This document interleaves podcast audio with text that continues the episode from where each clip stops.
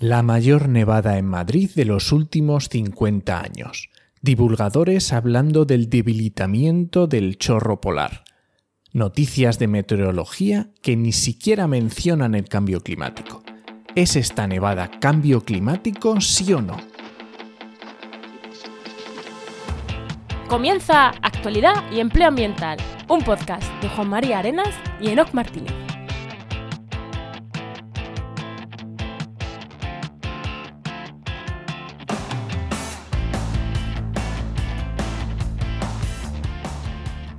Buenas, soy Juan María Arenas. Y yo, Enoc Martínez. En el año 2020 tuvimos el patrocinio de Geinova y este año 2021, ¿qué pasa, no? Que ya se nos olvidaba. Tenemos nuevo patrocinio. ¿Quién es Geinova? sí, vuelven, a contar con nosotros o nosotros volvemos a contar con ellos, como se vea. Y, joder, qué, gusto de empezar el año con patrocinador para todo el año, ¿no? Qué, maravilla, qué maravilla. Qué maravilla. ¿Y quiénes son Geinova? Pues por supuesto, Geinova es la Asociación de Profesionales del Territorio y del Medio Ambiente. Así es. Pues hoy en el programa 82 del martes 12 de enero hablamos sobre nieve y cambio climático. ¿Cómo no? O sea, ¿cómo no vamos a hablar de eso hoy? Es, evidente. Pero antes, antes de darle paso al invitado, que tenemos así ahí a Sergi de la EMET ahí pendiente, Enos, ¿qué tal, qué tal tus vacaciones? De Navidad. ¿Qué tal tu Navidad? más que semana ha pasado toda la Navidad desde el último programa. Pues nada, sobre todo organizando, además de muchas otras cosas, organizando Podcastidae, haciendo cuentas del primer año, el primer año fiscal de, de la red de podcast y nada, preparando 2021, así que genial. ¿Y tú qué tal? Pues yo eh, también organizando cosas así, haciendo muchas cositas y sobre todo con clientes para hacer alguna cosilla, ¿no? avanzando trabajo. Pero lo más reseñable yo creo que de estos días ha sido que, le he metido mucha mano a, la organización del trabajo interna, a la gestión de, dos software, de Asana para gestión de proyectos y de Toggle para gestión de control del tiempo. Ya lo usábamos, pero regular. Pero es que, joder, tanto con Heinova como con un proyecto que tenemos que empezamos ahora de divulgación también de la Erriza en el campo de Gibraltar, con la Universidad de Cádiz. Son dos proyectos de año de duración, con muchísimas tareas que hacer y llega un punto en el que tienes que usar sí o sí o sí eh, herramientas de gestión del tiempo y de gestión de proyectos. Así que yo ya los usaba, pero metiéndole mucho tiempo y optimizando bien esas herramientas que, es necesario. Sí, porque si no te vuelves loco. Te vuelves loco y no, no, no das abasto y no llegas. Y pues nada, ahora sí, ¿no? Ahora sí que damos ya paso, paso al invitado. Eh, preséntanoslo. Venga, pues hoy tenemos a Sergi González Herrero, de la delegación catalana de la, de la EMET, e investigador en temas de clima antártico y de clima de alta montaña. Muy buenas, Sergi, ¿qué tal? Muy buenas, ¿qué tal? ¿Cómo estamos? ¿Qué tal, Sergi? ¿Cómo va? Bueno, bien, bien la presentación. ¿Me he dejado algo por ahí que contar? No, todo perfecto. Hay que decir que te lo había dicho antes. Sí, bueno, pero pues eso es un secreto entre nosotros. No digo nada, no he dicho nada. Sí, no, pero bueno. Eh, ahora, ahora entraremos más en las investigaciones que tú haces en la Antártida, porque es verdad que hemos quitado ahí cosas que tal. Ahora entraremos en el tema. Seguro que tocamos Antártida, aunque también vamos a tocar nevadas. Pero antes de, antes de, de eso, ¿no? Vamos con el empleo. Venga, vamos allá.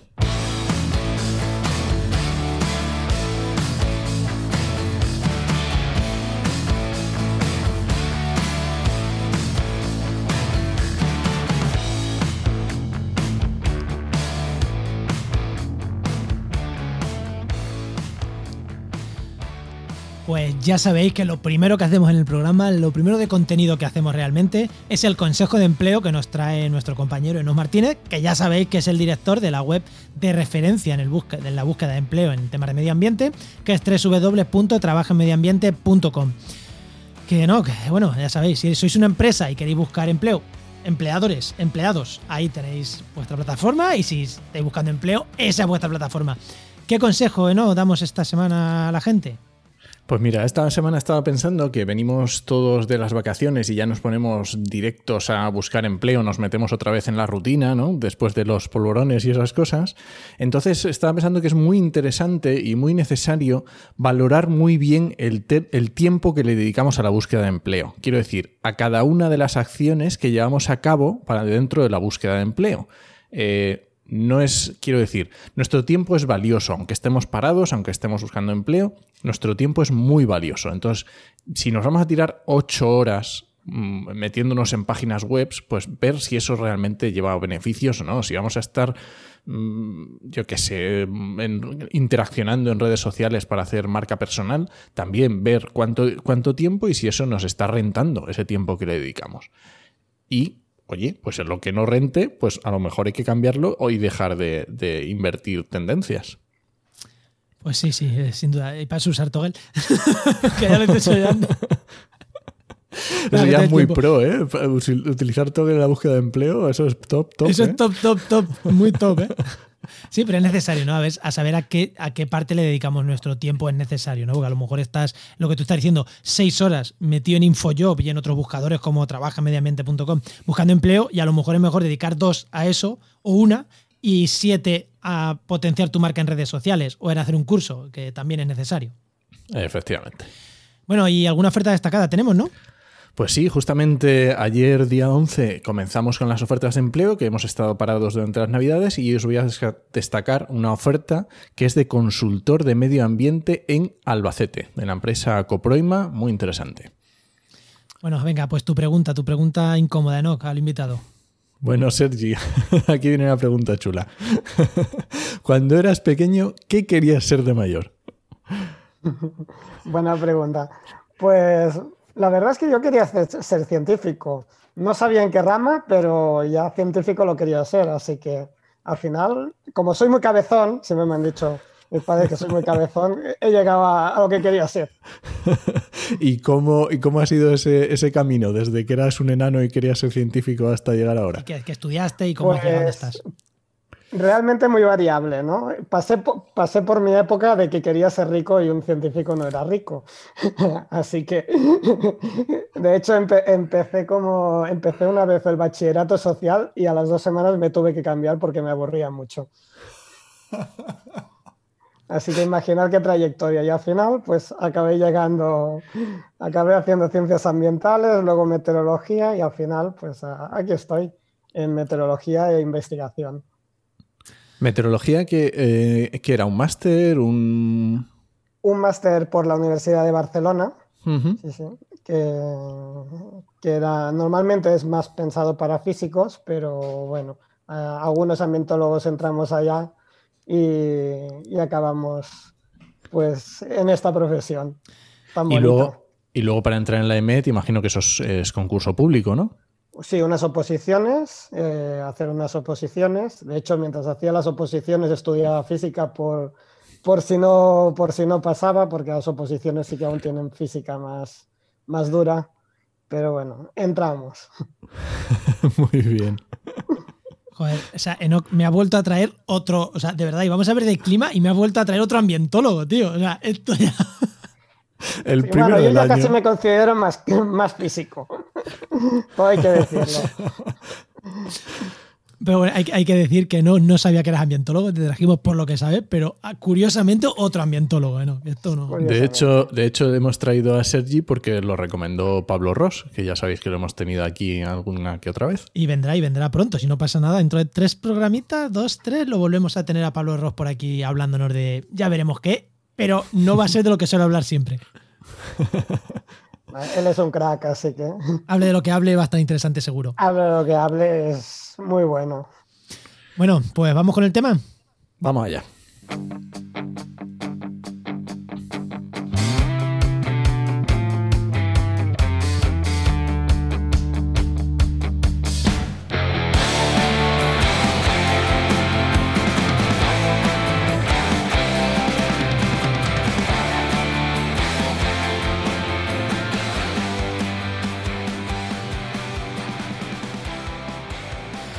Acabamos de salir de la borrasca Filomena, que por si lo escucháis dentro de unos meses, os recuerdo que fue la culpable en los primeros días de 2021 de una de las mayores nevadas registradas, o directamente la mayor, en el centro de España. Justo estos días han aparecido iluminados diciendo dónde está el cambio climático, que yo lo vea.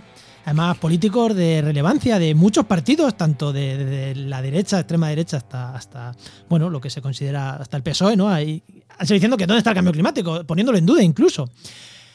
Eh, pues sí, amigos, esto que nos ha pasado ahora, esta mega nevada en Madrid que ha bloqueado coches, ha bloqueado carreteras, ha bloqueado todo, también es cambio climático y también es una muestra del cambio climático.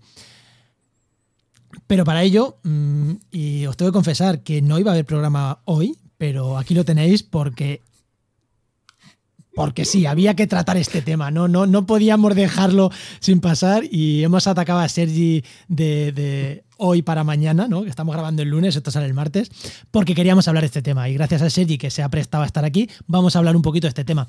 Entonces, Sergi, eh, realmente estas nevadas es cambio climático, ¿no? A ver, voy a, voy a desilusionaros un poco, porque como científico es como, como trabajamos nosotros. No podemos decirlo, o sea, probablemente puede estar bastante relacionado, pero no podemos decirlo hasta que no hagamos pues, nuestros estudios de atribución al cambio climático de estos fenómenos.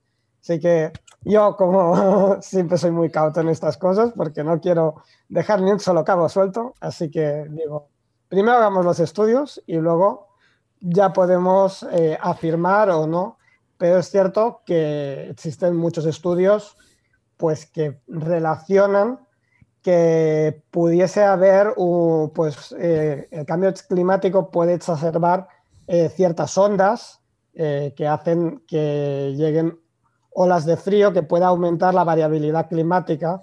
luego si queréis hablamos de eso, variabilidad climática, que es una cosa muy importante, y que puedan hacer que lleguen este tipo de fenómenos con una cierta frecuencia, aunque también ya llegaban antes. Sí, pero, pero que mi pregunta era esa, ¿no? Que, que, decir que porque ahora tengamos una nevada histórica no existe el cambio climático es casi todo lo contrario. Eso sí que es totalmente mentira. O sea, lo primero que es mentira es decir que, una nevada es, o sea, ya no invalidas totalmente, con una nevada invalidas totalmente el cambio climático. Eso no tiene ningún sentido porque estamos hablando de un solo caso y como hemos dicho, hay una cosa que se llama variabilidad climática que tendríamos que tener todo el mundo en la cabeza, que es que por mucho que el clima cambie, hay subidas y bajadas de temperatura, de lluvia, de todo, que eh, son mucho más fuertes que el cambio climático. Hmm. Vale. O sea, Enoch. No sé si me he pillado. sí, sí, sí, está claro. Que una cosa es la meteorología y otra cosa es la climatología. Una cosa es la meteorología de esta semana y otra cosa es la climatología de una década o de un, eso, los años que llevamos de cambio climático. ¿no? Exactamente. bueno, y... bueno, no, No, iba, iba a ir directamente con Filomena, que nos cuentes un poco de esto de Filomena. bueno, pues a ver, Filomena no ha sido el único responsable de, estas nevadas, ¿no? O sea, la nevada se ha producido por, por una sucesión de, dos acontecimientos. El primero, una entrada de aire, de una masa de aire muy frío que venía del Ártico, ¿no? Podemos decir una masa de aire ártico muy fría que ha llegado a, a la península ibérica pero eso trae aire frío. Luego, para que nieve, necesitamos que nos aporte humedad y un mecanismo que haga ascender ese aire de humedad y que caiga toda eh, la precipitación, eh, que fue la filomena. Filomena es una borrasca, eh, es una borrasca como las que tenemos habitualmente, que, que, bajó muy abajo y después de esa masa de aire frío, pues nos trajo humedad del Atlántico, hizo, produjo con sus frentes ascender eh, el aire, el aire eh, hizo, o sea, condensó la humedad, precipitó y como teníamos aire muy frío, esa precipitación fue en forma de nieve. Y entró la borrasca, entró, por así decirlo, por Albacete, que fue por donde empezó a nevar. Exacto. Eh, es muy típico eso de que las borrascas entren, bueno, entró así un poco por el sur de España y como trae aire del este mediterráneo que está más cálido, así puede traer un poco más de humedad, porque el aire más cálido puede llevar más humedad, o sea, tiene más capacidad de llevar, eh, de llevar eh, cantidad de humedad en total. Vale, y al chocar es cuando produjo esas nevadas brutales, porque claro, lo normal en España es que las nevadas entren por el norte. O sea, es que está el problema está que entran por el sur, que ha sido como. Claro, sí, sí, sí. Por eso es un poco, ha sido un poco atípica, ¿no? Es un poco parecida como lo que ocurrió también en 2010, que también fue una nevada muy importante, aunque no tan grande como esta, Sí, pero o, la, o la que hubo en Barcelona, que también en el 13 creo que fue, que también, que también verdad, fue muy, esa, sí, que- esa también fue casi histórica para nuestra, para, ah no, esa fue en el 10, perdona, la de Barcelona. Y, has dicho que tenemos la parte de la borrasca, que ya sabemos que es una borrasca que llega, que aunque tiene un poco especial, pero es como las borrascas que tenemos. Y luego tenemos la parte de aire frío. Eh, ¿Qué tenía de especial ese aire frío? ¿Por qué viene ese aire frío del norte tan... Pues mira, eh, eso todo empieza la historia en, en, eh, digamos, alrededor de- del polo, del polo norte, también igual en el polo sur, ah, hay una corriente muy intensa de aire que se llama eh, lo que llamamos el vórtice polar, ¿no? Habréis escuchado seguramente estos días Sí. mucho eh, el vórtice polar y, y en los americanos siempre dicen llega el vórtice polar, no, el vórtice polar no llega porque siempre está allá. Es como un anillo ahí que eso, está eso siempre, también ¿no? es el chorro polar. ¿Es lo mismo el vórtice polar que el chorro polar? No exactamente, pero están Vale. relacionados. Vale. El chorro polar, digamos, sí, ese es lo que envuelve y el vórtice sería todo el conjunto. Es- Vale. Si el chorro sería lo de sí, fuera. podemos decir que es lo mismo, Vale. para que nos entendamos. Entonces, eh, cuando normalmente este chorro, este chorro, este vórtice, corre muy rápido alrededor del polo, ¿no? Pero a veces hay unos eventos que se llaman eh, eh, stratos- eh, Rapid Stratospheric Warming, es decir, eh, calentamientos súbitos estratosféricos, que calientan eh, ese, ese vórtice que está en la estratosfera, muy, muy alto, a unos Ujú. 30.000 metros, 30 kilómetros, y, lo que, y al calentarse lo que hace es que se ondule mucho más ese vórtice. Y esas ondulaciones hacen que este, este vórtice, ah, digamos, contiene el aire frío en el polo y el aire caliente más eh, en, en las zonas más tropicales, pues cuando se ondula tanto, lo que permite es que el aire cálido suba y que el aire frío baje. Entonces, encontramos que en algunas zonas del planeta tenemos aire cálido que ha subido mucho más al norte de lo habitual. Seguramente estos días habían zonas, eh, no me lo he mirado, pero seguramente habían zonas Em, más, más cálidas de lo habitual. Sí, creo que Me Moscú y suena, por ahí. me suena ahora mismo Grecia, que estaba la gente en la playa. Pues eso. Y hay zonas donde el aire frío ah, baja mucho más al sur de lo habitual. A veces les toca a otros y esta vez nos ha tocado a nosotros. o sea, con el mismo evento ahora podríamos estar nosotros en la playa. Pero, Si hubiera bajado por Grecia, estaríamos nosotros en la playa, ¿no? exacto. Sí, yo recuerdo un 1 de enero, recuerdo un 1 de enero hace cuatro años, que yo me bañé en la playa. Y posiblemente en Grecia estaban pasando frío. claro. Y, pero estos fenómenos eh, son. Porque yo recuerdo que el año pasado también tuvimos un- unos eventos, porque esto, a ver, ha pasado, pero yo, esta explicación del chorro, del vórtice, tal, yo el año pasado recuerdo que hubo unos momentos de mucho frío aquí en España también, y que lo mismo, ¿dónde está el cambio climático? Que yo lo vea. Eh, Era como, no, no. O sea, y, yo leí artículos en aquel momento que decían, no, no, es que este debilitamiento de la corriente del Golfo puede estar creado por el cambio climático, ¿no? Porque se ralentiza, se ralentiza, va más despacio, entonces se favorece que se producen esas ondulaciones, ¿no? ¿Esto es así? Ah, Ahora mismo hay un gran debate científico sobre este tema, ¿no? Eh, era una teoría eh, muy aceptada hasta, hasta hace muy, poco, pero han empezado a salir algunos artículos eh, científicos que, digamos, que dicen casi lo contrario, que el, que el calentamiento global está reforzando. Esto básicamente lo que no dice ni que sí ni que no. Lo que estamos demostrando es lo complicado que es el estudio del clima que no es una cosa así que tan sencilla, ¿no? Y que según cómo lo mires.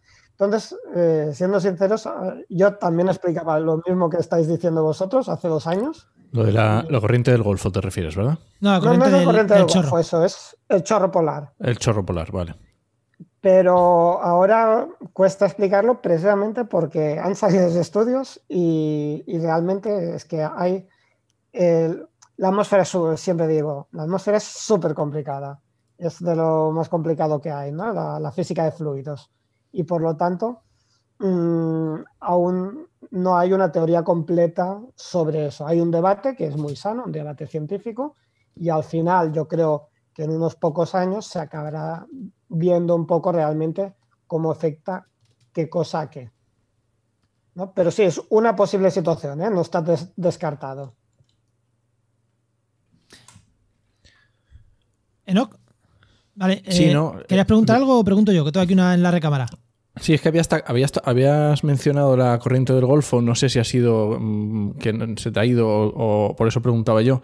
Eh, ¿Cuál es este? Porque también aparte del tema del, vórtice polar o este chorro, se hablaba también mucho del tema de por qué en, Europa tenemos este clima tan benigno, cuando en, latitudes similares en, en Estados Unidos eh, tiene muchísimo más frío y se, explica, se suele explicar con el tema de la corriente del Golfo. Esto también es algo que se, está, que se habló, recuerdo con la película aquella de, no me acuerdo cuál era, si 2012, que vendría la glaciación ahí de repente. ¿Cómo está ese tema? ¿Cómo, está, cómo están las investigaciones? eso, primero vamos a explicar lo que es la corriente del Golfo y después, porque igual mucha gente no lo sabe, que no, que lo has dado por, lo has dado por sentado. Ese, si nos lo explicas tú, que seguro que lo explica mejor que nosotros, y luego no. Sí, sí, la corriente del Golfo, bueno, realmente no es una corriente de aire como la corriente, el chorro polar es una corriente de aire, la corriente del Golfo es una corriente marina, ¿no? Simplemente es la corriente del Golfo de México, es una corriente muy rápida y muy cálida que, hace que todo, que el agua que se, que el agua que está, el agua superficial que hay alrededor del Golfo de México, llegue hasta Europa y y como es más calidad de lo habitual, pues efectivamente eh, en eso no hay debate científico, eso ya está muy, es ya ciencia muy comprobada, que calienta mucho más, o sea, tenemos las temperaturas que tienen en Noruega, que pensamos que es un sitio frío, en realidad son mucho más cálidas que en, otra, en las mismas latitudes en el continente americano. Y sí que yo he escuchado que con el tema del cambio climático se está debilitando también esta corriente, ¿no? Y, claro, y esto no, lo mismo, o sea, si es algo que nos hace que en España, que en Francia, que en, Inglaterra o incluso que en Noruega, la temperatura esté atemperada con las mismas latitudes frente a, mm, frente a Norteamérica, Norteamérica y Canadá, eh, o sea, Norteamérica, o sea, Estados Unidos y Canadá, Claro, eh, si esta corriente se debilita por deshielo y por, y por lo que está pasando el cambio climático, ¿no? Deshielo, se está debilitando esta corriente, lo que también puede hacer que haya episodios de frío porque está debilitada esta corriente. ¿Esto es, tal, es así? ¿No es así? ¿En qué momento está la investigación ahí? Pues mira, este tema es, bueno, eh, efectivamente sería así, ¿no? Eh, se comenta que, bueno, la corriente del Golfo está Ah, muy relacionada con lo que se le llama la cinta transportadora de calor del océano, digamos, eh, del océano Atlántico, que se genera a partir de que el agua, eh, el agua de esta cálida que viene de, de las zonas tropicales, se enfría en los polos y se hunde creando, pues eso, una cinta transportadora. Es verdad que con el calentamiento eh, global, esta cinta transportadora pues se, debilitaría, ¿no? porque ya no, tienes, ya no puedes generar ah, agua tan fría en, los polos y por lo tanto pues va mucho más lento. ¿no? Pero esto ya tiene una escala mucho más larga. Eso es una escala, eh, digamos, de centenares a miles de años. Entonces no es una cosa que podamos notar inmediatamente, ¿no? Estamos hablando de escalas geológicas casi. Mm, o sea, que, lo que nosotros, que nosotros como cambio climático es más fácil que notemos cambios en la, en la corriente del chorro, en el vórtice polar. Eso lo notamos, lo podemos notar más rápido que cambios en la corriente del Golfo, ¿no? Exactamente, sí. Pero lo primero y principal, que es lo que con lo que he empezado, es la variabilidad climática. O sea, ante un clima que incluso no cambia, ¿no? existe una variabilidad y tendremos unos inviernos fríos y unos cálidos, unos normales, otros muy cálidos. El del año pasado, que hubieron tres días de frío, pero el, invierno pasado fue realmente cálido. Y otros inviernos que serán muy fríos como este. Bueno, decimos invierno, pero oye, que llevamos solo un mes de invierno. 15 días o 20 15 días. de invierno. Esperemos a que acabe todo el invierno, ¿no? Porque aún puede ser más cálido de lo normal. De hecho, escuché, bueno, ya he visto también en las redes sociales alguno decir, las predicciones estacionales decían, eh, AEMET decía que el invierno sería más cálido de lo habitual. ¿Cómo se equivocan? Espera, el invierno, la predicción estacional se hace con tres meses. ¿no? Si evalúas con dos semanas, corres el peligro de hacer el ridículo. Que hayas metido gol en los primeros 10 minutos del partido no quiere decir que termines el partido ganando. Perfecta analogía esta, me ha encantado. sí, pero tiene que hacer mucho calor para compensar, ¿eh? que la semana ha sido fría, pero es que la que viene va a ser muy fría. O sea que... Sí, pero quedan luego dos meses. Sí. Claro, para compensar un, tres semanas aún tienes dos meses, así que. Sí, porque eh, agosto, eh, que diga agosto, sí. el otoño ha sido muy cálido también. Efectivamente, sí. Aunque tuvimos un, también 15 días que fueron muy fríos. Acordaros de finales de octubre. ¿No? Yo que, sí, sí, que aquí en Cádiz eso no sé lo que es. Yo lo siento mucho para el resto de gente. Yo aquí no sé lo que es el frío. posiblemente en aquella época saque los pantalones largos del armario, posible. A lo mejor no llegó tan, tan a sur, ya eh, estáis en otro, eh, vivís en otro mundo.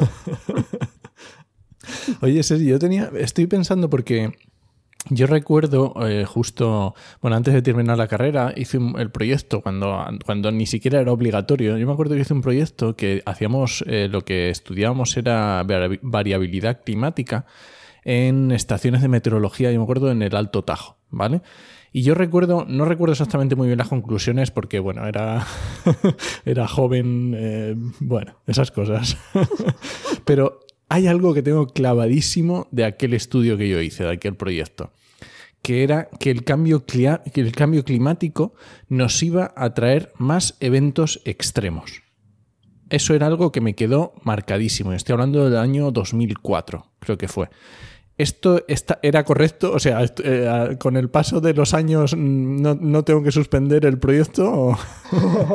no, no, no, no, no tienes que suspender el proyecto. Realmente sí que hay una gran, o sea, hay todo un bloque de estudio en el, en el propio IPCC.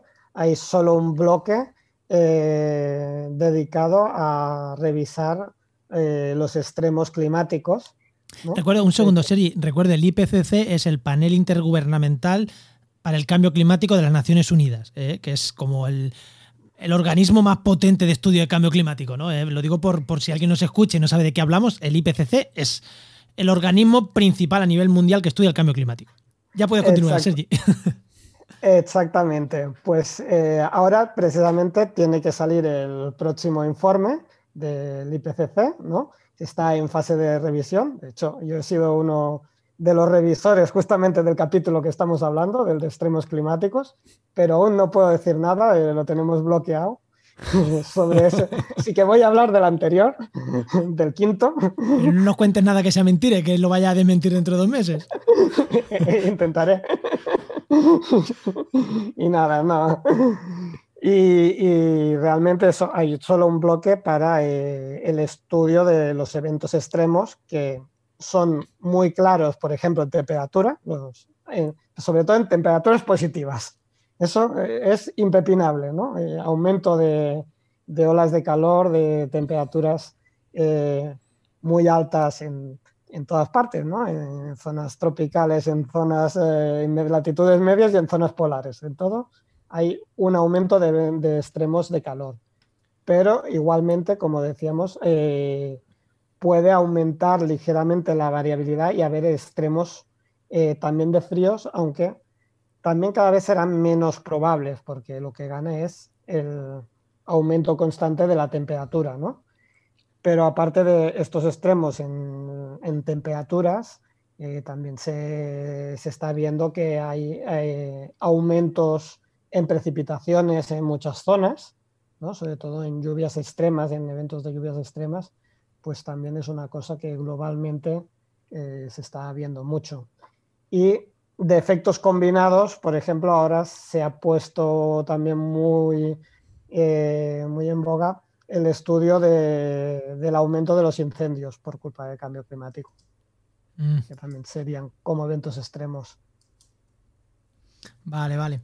antes, de, antes de continuar, hablando de esto de, los aumentos del cambio climático, de la temperatura y demás, os recuerdo que el programa, si no me equivoco, no, que el 61, sí, me lo tienes que apuntar, 61, hablamos de estos temas con la gente de Engismau.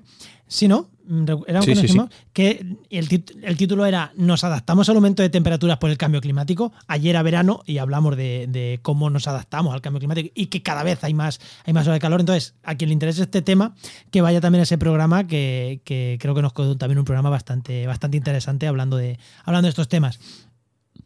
Y bueno, creo que vamos a dejar, yo creo que dejaría un poquito de lado a Filomena ya, ¿no? Y a todo lo que ha sido Filomena, porque quiero preguntarte un par de cosas. Hemos hablado de cambio climático y ya se habla de calentamiento global. Eh, yo tengo claro eh, la diferencia entre uno y otro, pero si nos lo cuentas tú, porque es verdad que antes se hablaba siempre de calentamiento global. Yo cuando estudiaba, eh, hace cuando yo tenía 16 años, en ciencias ambientales en el instituto, que se llamaba, ¿cómo se llamaba? Ciencias de la Tierra y del Medio Ambiente, o algo así se llamaba la asignatura, ya se hablaba de calentamiento global, pero que se ha ido dejando de usar eso a cambiar a cambio climático. Eh, y tiene que ver con un poquito con lo que estamos hablando hoy, ¿no? Que, oye, que hay más eventos extremos y que no todo es calentamiento, ¿no? Eh, ¿Qué opinas de esto? Si, si, es verdad que esto es así o es, o es, o es impresión mía. No sé, a ver, eh, no, calentamiento global hay, ¿no? Es calentamiento global, aunque hoy sea un día frío, si te miras la temperatura de la Tierra del día de hoy, hoy es frío aquí, pero te miras todo el resto del globo y es más cálido de lo habitual. De hecho, creo que el diciembre ya era el 500 no sé cuántos mes seguido por encima de la temperatura media, así que ya, ya hemos perdido la cuenta. Dios, ese dato es brutal, ¿eh? Sí, sí, sí, el dato es muy, grande. Lo que pasa es que, como tú dices, digamos que calentamiento global era una palabra que se usaba, es, digamos, solo física de la atmósfera, ¿no? Y luego se vio que hay mucha más cosa que el calentamiento global. No es solo que, que haya zonas que hace más frío, zonas más cálidas, sino que hay un cambio, eh, un cambio general, pues eso, zonas donde aumentan las precipitaciones extremas, zonas donde están aumentando las sequías. Eh, España es una de ellas, por ejemplo. Eh, zonas, eh, pues que eso, que se vuelven más áridas. El, el, mismo cambio también que hacemos nosotros en el medio, en la construcción de ciudades, en la polución, o sea que no es solo calentamiento, es todo lo que está cambiando en el planeta. Por eso cambio climático. O sea que de alguna manera es, mm, más correcto o cuando hagamos, cuando hablemos de ellos, más interesante, cuando hablemos de algo más global, hablar siempre de cambio climático, ¿no? Para em, incluir muchos más aspectos que engloba todo lo que nos estamos pasando, lo que nos estamos cargando. Efectivamente, sí, sí. El cambio climático es una palabra más global, más. Y más exacta también. Sí. Enoch. Y ah, hemos hablado, estamos hablando de, es que me ha, recordado esto del cambio climático, siempre hablamos también de, con el tema de la Antártida, hemos hablado del, de la corriente, perdón, del chorro polar, eh, ¿Y qué hay esto de que se, se, deshielan los polos? Esto de cambio climático y se deshiela el polo. Y luego resulta que cuando, no sé si es en verano, que es el máximo o el mínimo, nunca me acuerdo, eh, dicen, no, pero si sigue, hay un montón de máximo ahora, no tengáis problema. ¿Qué, qué ocurre con esto? Que es un pifostio. Pues mira, me gusta casi que me preguntes esto porque es como el tema, es mi tema más del que, del que sé más, ¿no? Pues a ver, primero aquí tenemos que distinguir dos cosas, eh, Ártico y Antártida, ¿no?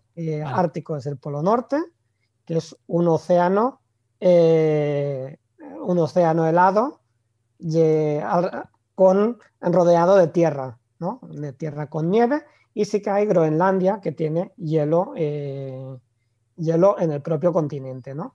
Y luego la Antártida, es al contrario, justamente es un continente helado rodeado de océano. ¿no? Eh, y luego tenemos que tener muy claro que hablamos de, muchas veces la gente no, no, lo ve, pero hablamos de dos cosas distintas. A veces se está hablando del hielo marino, ¿no? el hielo que está sobre el mar, y luego y a veces se habla del hielo continental. ¿no? Entonces, pues vamos por partes. Eh, como Jack el Destripador, ¿no? El hielo en el, Ártico, allá hay un calentamiento eh, muy intenso, de, hecho lo llamamos la, ampli, la, amplificación ártica. Es un sitio donde se está calentando mucho, muchísimo más que en el resto del planeta. Es una zona regional donde se está calentando de más. Por lo tanto, tenemos que fijarnos en dos cosas. El hielo marino del Ártico, el, hielo que está sobre el mar, y el hielo continental sobre Groenlandia. Sobre Groenlandia, ¿os fijáis en El, que está sobre Rusia, el que está sobre Finlandia, el que está sobre Canadá, importa menos? Es que allá más que hielo hay nieve temporal. Como son ah. zonas bajas, no hay, el hielo no se acumula, no hay ah. un casquete glacial. El casquete glacial solo está sobre Groenlandia. Vale, o sea, eh, Groenlandia estaría como en, como en la Antártida, más o menos. Sí, sí, sí, exactamente. Vale, vale, vale. Un casquete, el casquete, lo que se le llamamos casquete, sería el. que en inglés tienen muchos más términos para, para decirlo. y es más fácil. Pero en castellano solo llamamos casquete. Entonces, sí, en Canadá o en Rusia hay nieve temporal, pero no hay casquete. Solo está en, en, Groenlandia. Entonces, si nos vamos al hielo marino del, del Ártico, lo que está es cada vez hay menos. Y esto es eh. Cada vez hay menos, eh, sobre todo, bueno, tanto en verano como en invierno, pero en verano se está deglaciando, o sea, cada vez el frío puede hacer, hay menos frío y pueden generar menos hielo y se estima que para el 2050 pues tendremos el primer eh, verano sin hielo, totalmente eh, el Ártico de ese lado. O sea, todo el Ártico, todo océano, sin hielo. Sí. Eso va a reventar todo, ¿no? La, corriente del Golfo que hemos estado hablando, ¿dónde va a chocar? Ahora se está estudiando mucho eh, exactamente cómo está, cómo, o sea, qué implicaciones eh, puede tener eso. Es que son 30 años, eso es mañana. que lo vemos, eso lo vemos, espero. Desgraciadamente, espero verlo. ¿No? Y de hecho ahora ya, antes era, antes eh, era, o sea, nadie pensaba que podrían navegar por el Ártico y ahora la ruta rusa para ir de, Europa hasta, hasta Asia, la ruta mm, rusa ya es, una, ya es una realidad, la ruta del nordeste que se llama, el paso del nordeste. En verano ya es una realidad. Entonces, eh, eso en, lo que concierne el hielo del mar. Recordar que el hielo del mar no hace aumentar, eh, no hace aumentar el nivel del mar. ¿Vale? El hielo del mar es propio agua del mar, por lo tanto, mm, tenemos, o sea, ni aumenta ni, disminuye el, el nivel del agua. Lo que preocupa es Groenlandia. Groenlandia también se está deshelando muy rápidamente, ¿no? Y por lo tanto, y como ese sí que es el hielo de Groenlandia, sí que es hielo, es agua que está sobre tierra, toda esta agua sí que cae al mar. Y por lo tanto, esto sí que hace aumentar el nivel del mar. ¿no? Y también Groenlandia es impepinable que se está calentando y que, y que está aumentando pues muy claramente el, se aumentando muy rápidamente las temperaturas y se está deshelando. Cuando vamos a la Antártida, ya es otra historia. En la Antártida, eh, bueno, no es otra historia, ¿eh? también se está calentando. Hay estudios que, enseñan claramente que se está calentando. Lo que pasa es que allá tenemos también un chorro polar que eh, es muy fuerte debido al agujero de la capa de ozono, es mucho más intenso. Y lo que está haciendo es que se mantenga, digamos, mantenemos el aire frío, eh, confinado, como hemos dicho, eh, un chorro polar eh, muy intenso confinaba el aire en, en el polo. Y por lo tanto, en la Antártida parece, sobre todo en el continente, no en las partes externas, las partes externas sí que están aumentando lo que se llama la península antártica, sí que está aumentando mucho la temperatura. Pero en el continente parecía que no bajaban las que no aumentaban las temperaturas y se preguntaban por qué. Y habían, como habéis dicho al principio, había muchas, eh, han habido titulares de hoy se enfría la Antártida. Pues no, simplemente es que como el aire está, el aire frío está confinado allá y no puede pasar y también lo hemos causado nosotros debido al agujero de la capa de ozono. Paradójicamente. O sea que Oh, entre comillas, gracias al agujero de la capa de ozono, estamos manteniendo la Antártida más fría. O sea, más fría no, sin ese impacto del cambio climático y del calentamiento global tan, tan intenso. Vamos, eh, como te escuchen estos Espinosa de los Monteros, que ha soltado y no sé qué gilipollas ha soltado hoy en Twitter. O da igual el día que lo escuches esto, habrá una gilipollas que haya soltado ese día en Twitter.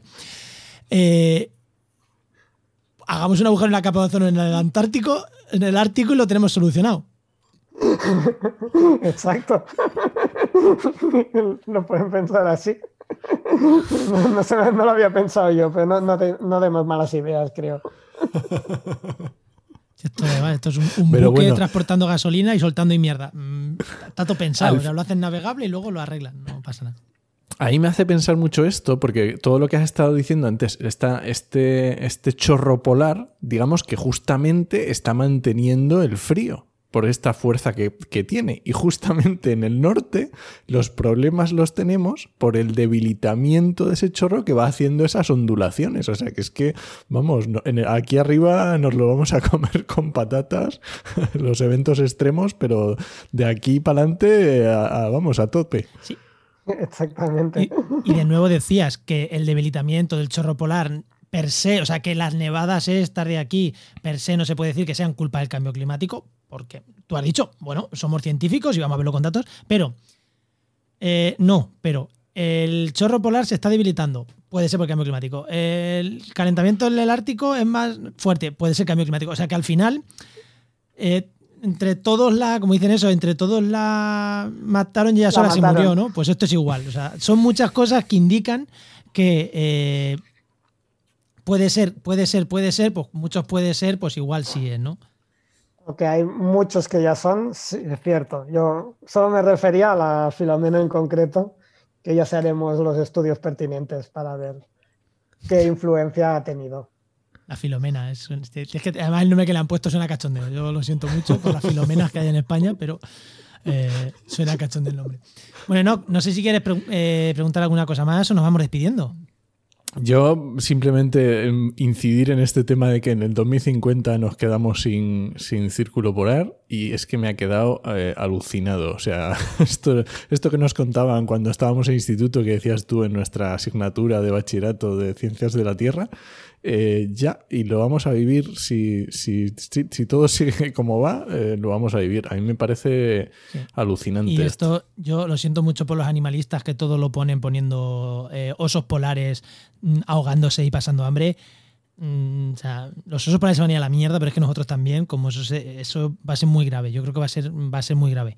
Creo, es mi impresión. No sé, Sergi, tú qué opinas, pero creo que va a ser muy grave. Eh, déjanos un titular en una frase. Sobre este tema, siempre. No me, yo no me gusta decir, somos animales muy adaptables, lo pasaremos peor, esto está claro eh, nos tendremos que adaptar, igual que nos hemos adaptado a todos los climas un poco del planeta, pues nos tendremos que adaptar a ello. Pues oye. Mm, Siempre pasando lo peor. Nos queda una época de adaptación si tenemos que ponerlo la pila. La mitigación ya, no, ya la adaptación. Ahí estoy de acuerdo contigo. Sí, sí, ya tenemos que mitigar, pero adaptarnos ya y pensarlo ya, porque esto está aquí. Pues muchísimas, muchísimas, muchísimas gracias, Sergi. un poco de. Haznos un Pero poco de eso, hostia, verdad que yo te pediría, haznos un poquito de spam, como dice, ¿no? ¿Dónde te podemos encontrar? ¿En Twitter o dónde? O en alguna web, yo qué sé, ¿dónde escribes? No sé, recomiéndanos, yo qué sé, has escrito un libro, no sé, recomiéndanos cualquier cosa. Tuya. Pues a ver, yo en Twitter estoy, soy Sergi Met, ¿no? De Sergi y Meteorología, la MEP.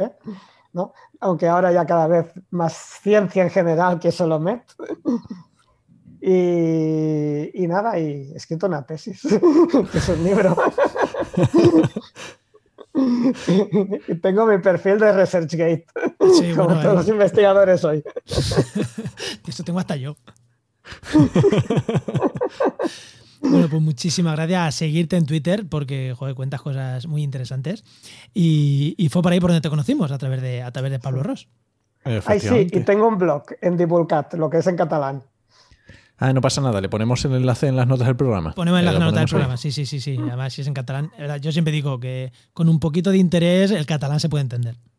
Sí, todos los idiomas y sobre todo los latinos, los que, los que hablamos latín, algún idioma latino, no. Sin ningún problema. Pues ahora sí, ahora sí que me despido. ¿eh? Como, como sabía no que ese muchas gracias era de despedida y me ha cortado. Muchísimas, muchísimas gracias, Sergi. Y te emplazamos a otra que seguro que, en un futuro tiene cosas interesantes que contarnos. A lo mejor cuando salga el próximo, el próximo informe del IPCC. Muchas gracias, Sergi. Hasta luego. Muchas gracias a vosotros. Chao. Hasta luego.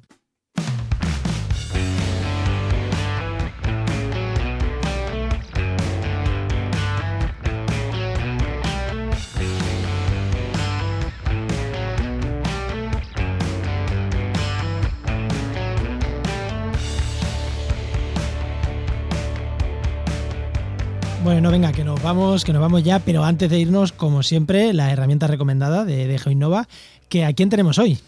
Pues hoy tenemos a Luis Quesada, que ya sabéis que es geógrafo y director de GeoInnova. Muy buenas, Luis. Hola, hola, ¿qué tal? Oye, Enoch, el mejor patrocinador que tenemos, que se te ha olvidado.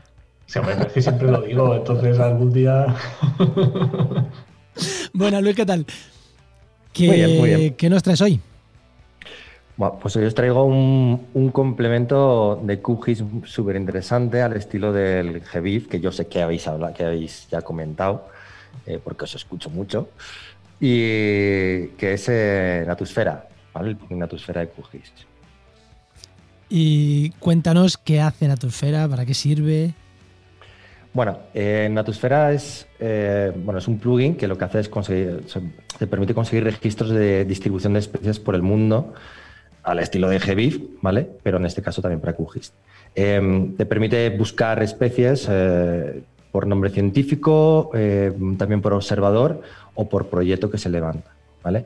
No, es, al final es un acceso a datos de distribución de biodiversidad eh, que lo más importante que proviene de ciencia ciudadana, ¿vale? En este caso que ser exactos porque no son oficiales, son datos oficiales, vienen de lo que es ciencia ciudadana. Y, cómo se. porque nos hablabas de los BioBlitz, ¿no? es porque ciencia ciudadana, pero que cualquiera lo puede hacer. ¿Hay alguna manera de hacerlo estandarizado para coger los datos? Porque ciencia ciudadana. Mm. sí, vale. Eh, una de las, mm, de las formas que se, que se, con las que se recogen estos datos es a través de los eventos que se llaman BioBlitz. Son eventos participativos de ciencia ciudadana eh, que están enfocados a, temáticas de educación ambiental y de investigación científica. ¿vale? En estos eventos lo que se, intenta trabajar es eh, pues eso, eh, definir una zona de, trabajo en la cual se realiza una búsqueda intensiva de especies en esa zona, en esa área determinada, con el objeto de elaborar un registro que, bueno, que normalmente suelen ser en, pues, en parques urbanos, en zonas de ríos, y que normalmente se suele hacer con escuelas o voluntarios y siempre, siempre asesorados por eh, biólogos de campo o gente que evidentemente se, dedica a temas de, fauna, de flora y fauna. Están súper chulos estos eventos porque ayuda a que los niños, eh, jóvenes y adultos también, ¿vale? Eh, tomen conciencia un poquito de la biodiversidad, biodiversidad urbana y de la naturaleza en realidad que les rodea. además, evidentemente, se genera una base de datos útil para la comunidad científica. Pero es que es una, es una manera muy chula de, acercar a la gente y darse cuenta de lo que hay ahí en, ese, en esa parte que aparece en el mapa que está ahí al lado de tu casa. Sí, sí, es que realmente eh, mm, las personas muchas veces no somos conscientes de, lo que tenemos alrededor, sobre todo en, cuando vivimos en la vorágine del de, mundo del día a día, ¿vale? realmente nos, nos fijamos que eh, ¿vale? vivimos en una ciudad, pero aquí hay eh, mucha fauna, mucha, mucha, mucha. ¿vale? Yo sé, por ejemplo, que a Enoch le gustan mucho los gatos, ¿vale? Pero que realmente, por ejemplo, cuando, por ejemplo, aquí en Pamplona, eh, que nos, digamos, nos atraviesa, cruza un poquito larga por aquí, aunque hay, más ríos, pero eh, pues se, han, se, han, realizado eventos parecidos al BioBleed, en el cual, pues a través de, esta organización, pues es, eh, enseñas a, los jóvenes un poquito cuáles son, cuál es la fauna y la flora que hay ahí. Y después la, gente mira eh, con otra perspectiva el, entorno que les rodea. Eso sí, es muy interesante. A mí me gusta esto Bibliobis por dos cosas. Eh, una, porque sirven para algo, es más que una actividad de educación ambiental. Para algo me refiero aparte de los de la actividad. O sea, porque si son datos que después sirven, como, estás, como estaba diciendo con Natursfera, eso ya es un extra. Y aparte me gusta por otra cosa, porque cuando tú vas a enseñarle a los niños, los sientas en una mesa y les dices, en este río hay esto, esto, esto, esto y esto, los chiquillos, bueno, pero si tú los dices, vamos a buscar plantas, como a mi niño que, tiene tres años, dice, mm, como Darwin, vamos a buscar animales como Darwin, eh, aprenden mucho más, porque van como, vamos a ver qué vemos, y este escarabajo, y esta lagartija, y este pájaro, y este árbol, y, este, y esta seta, van como mucho más animados, y digo mi niño como los adultos, ¿eh? los adultos somos iguales. Eh, te vas a buscar pájaro y eres el más pajarero del mundo. Sí, sí, la implicación de los niños, bueno, de los niños y no tan niños, ¿eh? Eh, les ves cómo, cómo se implican o los grupos que se forman, realmente como además se pican un poco entre ellos, ¿vale? A ver, ¿qué has, qué has visto tú? ¿Cuántos, cuántos, cuántos registros? Tú date cuenta que les enseñas también un poquito de ciencia, ¿no? De cómo se cogen los datos. Por eso, por eso, por eso me gusta mucho. ¿Qué tipo de... cómo se diferencian las especies, cómo, ¿sabes? Y eso es importante porque realmente, además, a los niños los ves siempre con los ojos abiertos, ¿sabes? Súper atentos. están aprendiendo lo que dices tú, no están en un libro, o sea, realmente están ellos participando en lo que es la búsqueda activa de, de, bichos. Y claro, como no les gusta ni nada ahí rascar y buscar, sí, me mola mucho. sí, yo lo conocía por aquí por Tarifa, que hacen un bioblitz aquí en Tarifa de vez en cuando, y lo conocía por eso, los bioblitz estos. pues nada, pues muchísimas gracias Luis, como siempre. Muchas gracias. Un placer, como siempre, a vosotros dos. Pues recuerda que esta sección te llega gracias a nuestro patrocinador, a GeoInnova. Que es la Asociación de Profesionales del Territorio y del Medio Ambiente. Y que puedes encontrar en www.geoinnova.org.